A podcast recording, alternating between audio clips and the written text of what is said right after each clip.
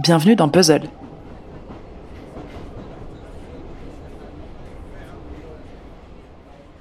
Cette semaine, toutes nos chroniques de puzzle tournent autour d'un sujet croustillant, la famille. Et moi, ça me passionne. La base de la famille, c'est le couple. Mais c'est quoi être en couple? Genre un bon couple, solide, amoureux et sans rancune? Est-ce que ça existe vraiment? Est-ce que c'est possible? Comment réussir à vivre avec l'autre sans finir par lui reprocher? Tout ce pourquoi on l'a choisi à la base? On s'est tous déjà posé ce genre de questions, non? Je sais pas pour vous, mais moi de mon côté, le confinement m'a permis, ou plutôt imposé, de bosser en profondeur sur moi et donc, par extension, sur mon couple. Le quotidien, le taf, nos dérobades et nos échappatoires en terrasse avec les copines, bah là, c'était plus possible. Confinement égale méga gros coup de projecteur sur ton couple. Et là, t'as plus le choix que de regarder en face ce que vous avez construit ensemble pour le meilleur et pour le pire. Au fond de nous, on rêve tous un peu de ce happy end avec à la clé 35 ans de mariage, les petits-enfants et tout le tralala. Ou peut-être que c'est que moi. En tout cas, aujourd'hui, je vais vous parler d'une femme qui a passé sa vie à bosser le sujet.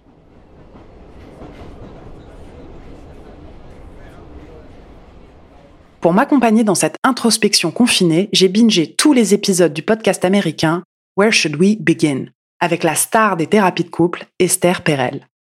Esther est une psychothérapeute et auteure d'un best-seller qui interroge les dynamiques de couple et du désir, publié en 2006 et traduit en 24 langues.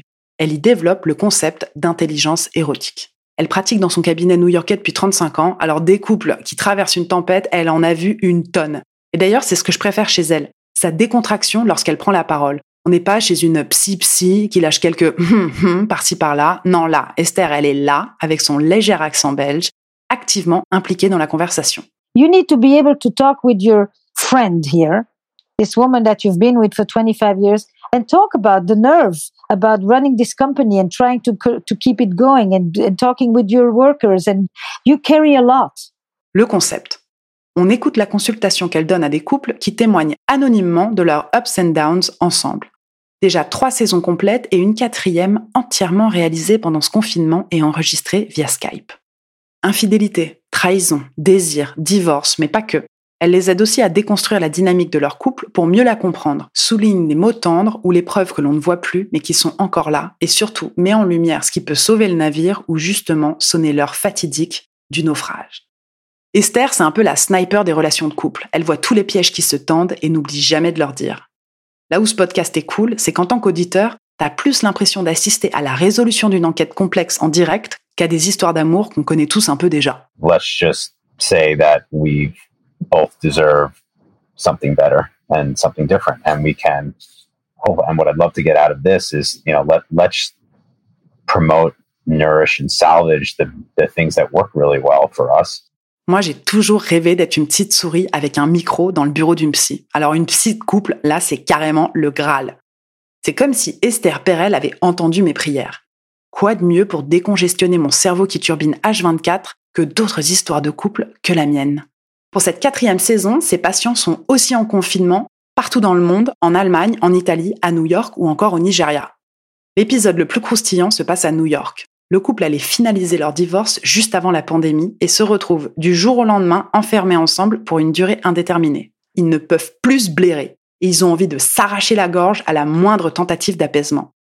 Madame est en mode control freak au bord du craquage et monsieur, lui, ne veut plus échanger et préfère s'évader en douce de la maison pour aller voir sa jeune maîtresse. L'enfer. Et c'est là aussi où j'ai compris à quel point Esther Perel, c'est la big boss des galères de couple. Car même eux elle arrive à leur démontrer qu'ils ont toutes les clés en main pour ne pas s'écharper gratos et réussir à patienter gentiment jusqu'à ce que la vie reprenne un peu de normalité et qu'ils puissent enfin signer leur papier de divorce. This divorce, if anything will soften me, it will be this. And what my wish has always been for the two of us is to be trees next to each other and not entangled and choking each other, but next to each other. Souvent, ce qui nous fait douter, c'est quand on a l'impression que l'autre ne nous voit plus, que l'on fait partie du décor. En isolement, c'est encore plus criant. En amour, on attend tous des preuves de la part de l'autre. Mais souvent, on ne regarde plus au bon endroit et du coup, on est frustré. Et la frustration, c'est un aller simple vers les embrouilles. En écoutant ces témoignages, j'ai trouvé des clés de compréhension pour mon couple. Alors, je ne vais pas m'étaler ici sur nous. Euh, de toutes les façons, une chronique ne suffirait pas. Mais je peux vous le dire, entendre d'autres se confier sur ce qu'on a de plus précieux, que l'on construit tant bien que mal avec nos bagages affectifs plus ou moins chargés et nos ambitieux rêves d'happy end, bah ça fait du bien. Et on n'est peut-être pas logés tous à la même enseigne, mais une chose est sûre, on a tous besoin d'amour. Vraiment. Allez écouter Esther et ses couples. Je vous ai mis le lien du podcast dans la description de cet épisode et demain, entrez dans le décor de Louis Chédid qui nous parlera aussi de famille.